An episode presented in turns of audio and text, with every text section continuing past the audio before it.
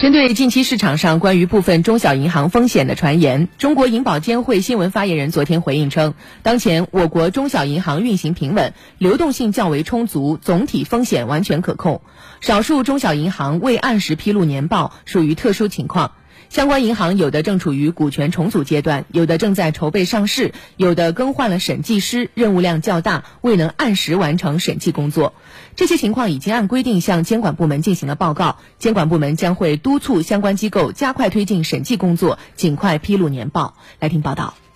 银保监会新闻发言人指出，包商银行自从五月二十四号被接管以来，各类业务照常办理，银行头寸充足，流动性整体充裕。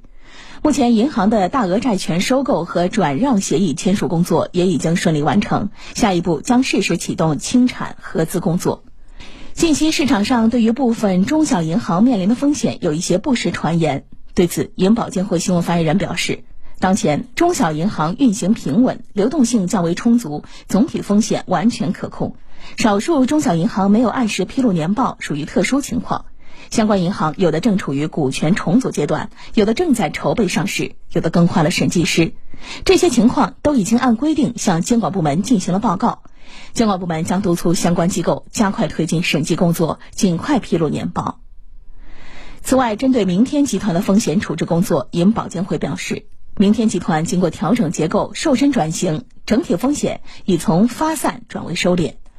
截至目前，明天集团已将持有的潍坊银行等十多家金融机构的股权向新的投资者转让，并由新的股东经营管理，各项业务经营正常。